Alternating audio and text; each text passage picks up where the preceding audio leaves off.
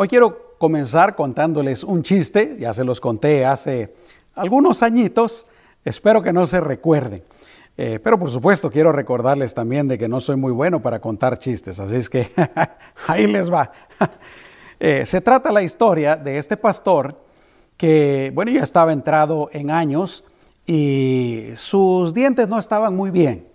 Eh, ya había perdido algunos dientes, bastantes dientes. Así es que él toma la decisión de, al fin, pues, ir a hacerse una dentadura postiza. Y los que han pasado por esto o han visto a alguien pasar por esto saben que, que es una experiencia un poquito difícil. Así es que fue donde el dentista le quitaron los dientes restantes y tenía él que eh, esperarse pues eh, que se sanara, le hicieron su dentadura y toda la cosa. Llegó el, el día de la iglesia, llegó el domingo. El primer domingo el pastor predicó por 10 minutos. el siguiente domingo el pastor logró predicar por 20 minutos. Pero el tercer domingo el pastor predicó por una hora y media. Así es que algunos eh, de la congregación se acercaron con el pastor porque estaban intrigados con lo que había pasado y le preguntaron, pero pastor, explíquenos, ¿por qué el primer domingo 10 minutos, el segundo 20 eh, minutos y el tercer domingo hora y media? Y dice el pastor, bueno, dice, es que el primer domingo me acababan de quitar los dientes y mis encías estaban bien adoloridas. Me costaba mucho hablar y por eso fue que prediqué solo 10 minutos. El segundo domingo dice, eh, la dentadura, la dentadura nueva me estaba lastimando bastante, aunque ya no era tanto como el primer domingo, así es que por eso prediqué 20 minutos. Y todos con la interrogante, ¿verdad? Pero ¿y el tercer domingo? ¿Por qué hora y media? Si usted nunca predica tan largo. Y el pastor dice, es que en la mañana cuando venía a la iglesia, equivocadamente eh, agarré la, la dentadura postiza de mi esposa y me la puse y me vine a la iglesia y cuando estaba predicando no podía dejar de hablar, dice. bueno, ay, ay, ay. Mejor dejemos el chiste por un lado, ¿no? Gloria a Dios. Yo quiero hablarte en esta tarde un poquito acerca de la fe. Y yo he titulado esta lección Como creíste, te sea hecho. Y lo he basado en esa historia de el centurión que vino a Jesús para pedirle a Jesús pues un milagro.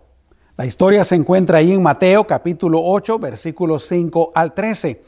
Te la comparto rápidamente, dice la palabra del Señor. Entrando Jesús en Capernaum, vino a él un centurión, rogándole y diciendo, Señor, mi criado está postrado en casa, paralítico, gravemente atormentado. Y Jesús le dijo, yo iré y les sanaré. Respondió el centurión y dijo, Señor, no soy digno de que entres bajo mi techo. Solamente di la palabra y mi criado sanará. Porque también yo soy hombre bajo autoridad y tengo bajo mis órdenes soldados. Y digo a este ve y va, y al otro ven y viene, y a mi siervo haz esto y lo hace. Al oírlo Jesús se maravilló y dijo a los que le seguían, de cierto os digo que ni aun en Israel he hallado tanta fe. Y os digo que vendrán muchos del oriente y del occidente y se sentarán con Abraham e Isaac y Jacob en el reino de los cielos. Mas los hijos del reino serán echados a las tinieblas de afuera. Allí será el lloro y el crujir de dientes. Entonces Jesús dijo al centurión, ve y como creíste, te sea hecho. De ahí es donde tomé yo el título de esta lección. Como creíste, te sea hecho. Y su criado, ¿qué pasó? Fue sanado en aquella misma hora. Oremos. Señor, te damos gracias por tu bendita y gloriosa palabra. Con esta lección, Señor, ayúdanos a tener más fe, una fe más fuerte en ti, Señor, y que se cumpla lo que tú le dijiste a este soldado centurión, Señor, en nosotros, como creíste te sea hecho. Así es que por eso, Señor, te pedimos, ayúdanos a tener más fe, una fe fuerte, una fe grande, así como este centurión. En tu nombre precioso te lo pedimos. Amén y amén. Aleluya. Yo quisiera empezar diciendo de que en el mundo uno se encuentra con conceptos, con definiciones, con creencias eh, muy raras y equivocadas con relación a la fe. Quiero hablarles solo dos de esas creencias. Por ejemplo, hay personas que dicen, eh, no, no, no, las cosas se consiguen, se obtienen, se hacen solamente por la fe, pero no dicen fe en qué, no dicen fe eh, en, en nada, sino que la fe, pues la fe en sí, no, no, no, solo hay que tener fe. Pero la Biblia no nos enseña eso. Otras personas, por ejemplo, creen que sí, la fe tiene que estar puesta en algo o en alguien, pero no hablan acerca de Dios, del Dios verdadero, sino que hablan acerca de, de cualquier otra cosa. Fe en personas, fe en, eh, ídolos, fe en religiones, fe en enseñanzas que no son las de la Biblia, etcétera, etcétera, etcétera. No, no, no. Yo quiero compartirles a ustedes eh, cinco lecciones que yo he tomado, he sacado de lo que le pasó a este centurión romano, que yo creo que nos van a ayudar precisamente para moldear nuestra fe, para creer correctamente. Y la primera lección definitivamente es que la fe verdadera está basada en el único Dios verdadero. Gloria al Señor. La palabra de Dios en esa historia que, leímos empieza diciendo que cuando Jesús entró en Capernaum, a Jesús vino el centurión, a Jesús. Entonces, si uno quiere tener fe verdadera, uno tiene que ir al Dios verdadero. Y solamente hay un Dios. Aleluya.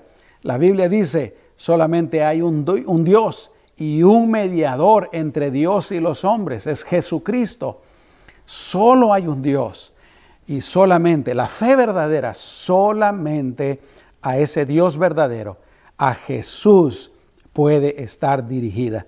No la podemos dirigir a otros dioses, no la podemos dirigir a otras personas, no la podemos dirigir a ídolos, no la podemos dirigir a nada más que a Jesús. Y esto es lo maravilloso de este centurión, que cuando él supo que Jesús iba a llegar y llegó a Capernaum, ¿a quién fue? él no fue con los doctores, él no fue, obviamente no estoy hablando mal de los doctores ni de la medicina, eh, pero la situación de su siervo requería algo verdaderamente milagroso, sobrenatural, todopoderoso. ¿A quién fue? Fue a Jesucristo. Aleluya, gloria a Dios. Así es que, mis amados hermanos y amigos, esa sería la primera lección. La fe verdadera tiene que estar dirigida, tiene que estar apoyada, cimentada, fundamentada en Jesucristo, el Dios verdadero, en nada más. Yo te pregunto, ¿Crees tú en Jesús? ¿Crees tú en el Dios verdadero? ¿O crees tú en, en, otras cosas, en otros seres, en otros eh, dioses, eh, eh, ídolos o, o cualquier otra cosa que no son el Dios verdadero? Bueno, si es así, hoy es la oportunidad para mover nuestra fe de esas cosas y ponerlas en el Dios verdadero. Gloria al Señor. Eh, Juan capítulo 6, versículo 47 dice, de cierto, de cierto os digo, el que cree en mí, dijo Jesús, tiene vida eterna. El que cree en mí está en el lugar correcto. En segundo lugar, no solamente la fe tiene que estar puesta en el Dios verdadero, sino que la fe verdadera cree en ese Dios todopoderoso. ¿Por qué digo esto? Dice la palabra del Señor, eh, cuando el, soldado, el centurión, le habla acerca de la condición de, su siervo, y, me llama mucho la atención cómo, cómo la Biblia describe lo que dijo el soldado. El soldado dijo, mi criado está postrado en casa, está en la cama, no se puede levantar. ¿Por qué? Porque está paralítico, no se puede levantar. Y no solamente eso, pero está gravemente atormentado. Quiere decir que seguramente estaba sufriendo mucho, estaba teniendo dolores fuertes, sufrimiento, pues a causa de lo que sea que lo tenía postrado. Aleluya. Pero entonces aquí viene Jesús y le dice eh, al soldado, Jesús le dijo, ¿sabes qué? Yo iré, voy a ir contigo, voy a ir a tu casa y lo voy a sanar. Aleluya. Yo siempre he pensado en esto. Si yo hubiera estado en ese, en ese tiempo eh, y yo hubiera sido este centurión romano, yo le hubiera dicho al Señor, Señor, muchas gracias. Y hubieron personas que lo hicieron. En la Biblia encontramos eh, otras instancias en las que Jesús fue a la casa de las personas. Yo creo que yo le hubiera dicho así, ¿verdad? Señor, gracias, vente, pues vamos a la casa. Pero ¿cómo le responde el, centurión? El, el centurión le dice, Jesús, solamente di la palabra. ¿Por qué? Porque este centurión verdaderamente creía que Jesús era absolutamente todopoderoso. Gloria a Dios. Y ahí está la tremenda lección para nosotros, mis amados hermanos. Y yo me pongo en primer lugar. Yo me, me pongo en la línea en primer lugar. Lo cierto es que a veces nosotros no creemos que Dios sea todopoderoso. Como que lo sabemos en nuestra mente, no. Pero nuestro accionar, nuestra manera de pensar, dicen lo contrario. Este centurión estaba absolutamente seguro de lo que Jesús podía hacer. Y le dice Jesús, no, no, no, no. Solamente di la palabra. Y cuando tú digas la palabra, allá mi siervo va a sanar. Aleluya, gloria a Dios. Que en esta noche, mis amados hermanos, nosotros le podamos decir al Señor, Señor, mira, aquí está mi vida, tengo estas necesidades, aquí están mis hijos, o aquí está esa situación en el trabajo, o aquí están pues diferentes necesidades. Señor Jesús, aquí presento todas estas necesidades. Solamente di la palabra y, y todas, Señor, se van a solucionar. Que el Señor nos ayude a tener la fe de este centurión, mis amados hermanos. Mateo capítulo 19, versículo 26 dice, y mirándolos Jesús les dijo, para los hombres esto es imposible, mas para Dios, ¿qué dice después? Todo es posible. Aleluya. Así es que en primer lugar, la fe verdadera está puesta en el único Dios. En segundo lugar, la fe verdadera cree que Dios es todopoderoso. En tercer lugar, la fe verdadera conoce al Señor, pero también conoce o reconoce su condición de uno mismo.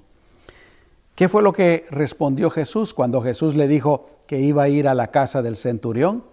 El centurión no solamente le dijo lo que ya te dije hace un momentito, ¿verdad? Señor, di solamente la palabra y mi, y mi criado se sanará sino que el centurión, dice la Biblia, que respondió, Señor, yo no soy digno de que tú entres en mi casa. Ahora, ¿qué estaba pasando ahí? Lo que te dije hace un momento, el centurión, de alguna manera, sabía quién era ese hombre que estaba hablando con él. Sabía quién era ese hombre que había llegado a Capernaum. Aleluya. Él creía que Él era el Mesías, que Él era el Hijo de Dios, el enviado de Dios y que era todopoderoso. Por eso es que al final Jesús se sorprende con la fe de este centurión y lo alaba y lo pone de ejemplo, porque verdaderamente este centurión sabía, de alguna manera, él sabía quién era Jesús. Y mis amados hermanos, nosotros también sabemos quién es Jesús. Y nosotros tenemos una revelación mucho más grande, más completa, mejor que la que este centurión. La Biblia no nos dice cómo fue que este centurión llegó a saber quién era Jesús, pero él no tenía todo, todo el Nuevo Testamento. Yo no sé si él había leído el Antiguo Testamento, es posible que sí, y por eso llegó a la fe en Dios. Pero de alguna manera, mis amados hermanos, este centurión en algún momento de su vida llegó a entender, y, yo lo digo de esta manera porque creo que es cierto, mucho mejor que aún que nosotros, hermanos, entendemos quién es Jesús, porque creyó en Él verdaderamente. Qué tremendo, ¿no es cierto? Aleluya. Pero no solamente eso, el centurión también sabía quién era Él comparado con Jesús. Siempre me recuerdo de el apóstol Pablo, después de, perdón, del apóstol Pedro, después de que el Señor realiza un tremendo milagro. ¿Te recuerdas lo que Pedro le dice al Señor? Señor, dice, apártate de mí, porque yo soy un hombre pecador. En ese momento, Pedro pudo hacer la comparación entre Jesús y entre Él mismo. Aleluya. Ahora, ¿para qué es buena esa comparación? ¿Para qué es bueno eh, saber quién es Jesús y saber quién es uno? Yo diría que en primer lugar nos ayuda saber quién es Jesús precisamente para que nuestra fe sea más fuerte, para que nuestra fe sea más grande, para que nuestra fe con más confianza, libertad y todo la pongamos en el Señor que Él es el Dios Todopoderoso, Él es nuestro Salvador, Él es el Mesías, todo lo que ya te dije antes. Pero en segundo lugar, también, mis amados hermanos, es necesario reconocer uno quién es para poder llegar con humildad a Jesús y recibir de su amor y recibir de su bondad y recibir de su misericordia y de su gracia y de su perdón para poder creer que Él hizo la obra necesaria de redención para poder salvarnos a nosotros. La persona que se cree autosuficiente, la persona que, que es altiva, esa persona nunca va a alcanzar la misericordia del Señor. Pero qué tremendo. En tercer lugar, la fe verdadera reconoce quién es Jesús y también reconoce quién es uno mismo. Amén. Así que, en primer lugar, pues la fe verdadera está puesta en el Dios verdadero. En segundo lugar, la fe verdadera cree que Dios es todopoderoso y Dios lo es. En tercer lugar, como te acabo de decir, la fe verdadera conoce a Jesús y reconoce quién es Él. En cuarto lugar, la fe verdadera cree en la autoridad, en la potestad del Señor. Y esto tiene que ver pues con creer que Él es todopoderoso. ¿Qué fue lo que le dijo el centurión cuando le dijo que, que no tenía que ir hasta su casa? Le dice, solamente di la palabra, solo di la palabra y con tu palabra será hecho. ¿Por qué? En otras palabras, el centurión le estaba diciendo, porque yo, yo sé, yo creo sin lugar a dudas, sin la menor duda, que lo que tú digas, eso se hará. Que, las enfermedades están sujetas a ti.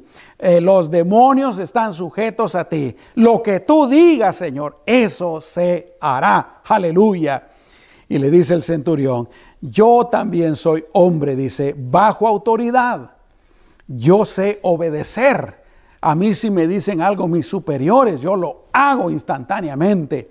Aleluya. Así como es en el ejército, ¿verdad? Pero dice, yo también tengo bajo mis órdenes soldados. Y si le digo a uno, eh, haz esto o, ve, ese se va.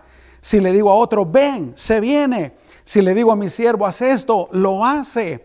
Entonces, Señor, yo creo que también tú tienes autoridad sobre todas las cosas. Y si tú en este momento dices, mi, mi, siervo, o perdón, el siervo de este centurión es sano, en este momento el centurión va a ser sano.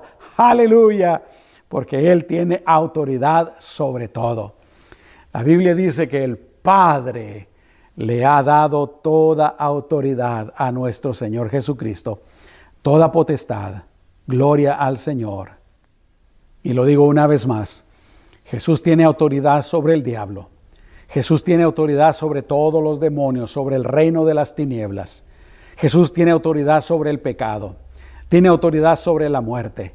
Tiene autoridad sobre las enfermedades. Tiene autoridad sobre absolutamente todo. Gloria a Dios. ¿Te recuerdas cuando van en la barca? y está aquella gran tormenta y Jesús se para y le dice a la, a la tormenta, al viento, a las olas, al mar, calma, aleluya. Y dice la Biblia que se hizo gran bonanza. Y los discípulos dijeron, ¿quién es este? Que aún los vientos y la tormenta y las aguas le obedecen.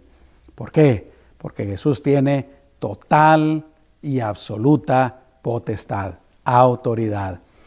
En este tiempo que estamos viviendo de pandemia, de turbulencia política, turbulencia financiera, eh, sabemos que el anticristo se está levantando. Hermanos, Jesús está sentado en su trono y Él tiene total autoridad, total potestad. Y si nosotros estamos en Cristo, con Cristo, podemos estar tranquilos. Aunque la tormenta se levante a nuestro alrededor, aunque el viento esté eh, fuerte, aleluya, aunque haya lluvia, aunque haya truenos, no importa lo que pase, aunque el río pegue con ímpetu en contra de nuestra vida, de nuestra casa, aleluya, el Señor nos mantendrá firmes, porque Él tiene toda autoridad. Gloria al Señor, aleluya. Y por último, en quinto lugar, la fe en Jesús es la que nos da el regalo maravilloso de la salvación. Y no solamente eso, la fe en Jesús es la que nos da todos los beneficios del Señor, todas las bendiciones del Señor. Por eso dice la Biblia que sin fe es imposible agradar a Dios. Pero últimamente, lo que más necesitamos, el regalo más grande de parte de Dios, la razón por la que, la que Jesús vino es para salvarnos. ¿Te recuerdas? Jesús dijo, yo he venido para salvar lo que se había perdido. Escucha lo que dijo Jesús. Aleluya. Qué tremendo. ¿Cómo quisiera yo? Voy a atreverme a decir esto. ¿Cómo quisiéramos que Jesús hablara de esta manera de nosotros? ¿No? Dice después de que dice, no he encontrado una fe como la de este soldado, dice, os digo que vendrán muchos del oriente y del occidente. Es decir, en otras palabras, Jesús está diciendo, van a venir muchos de otras naciones, muchos que no son judíos. Y eso lo podemos ver nosotros desde el inicio de la iglesia prácticamente hace más de dos mil años, cuando no solamente Pedro, pero Pablo y los apóstoles empezaron a predicar a todos los gentiles. Dice el Señor, os digo que vendrán muchos del oriente y del occidente y se sentarán con Abraham e Isaac y Jacob en el reino de los cielos.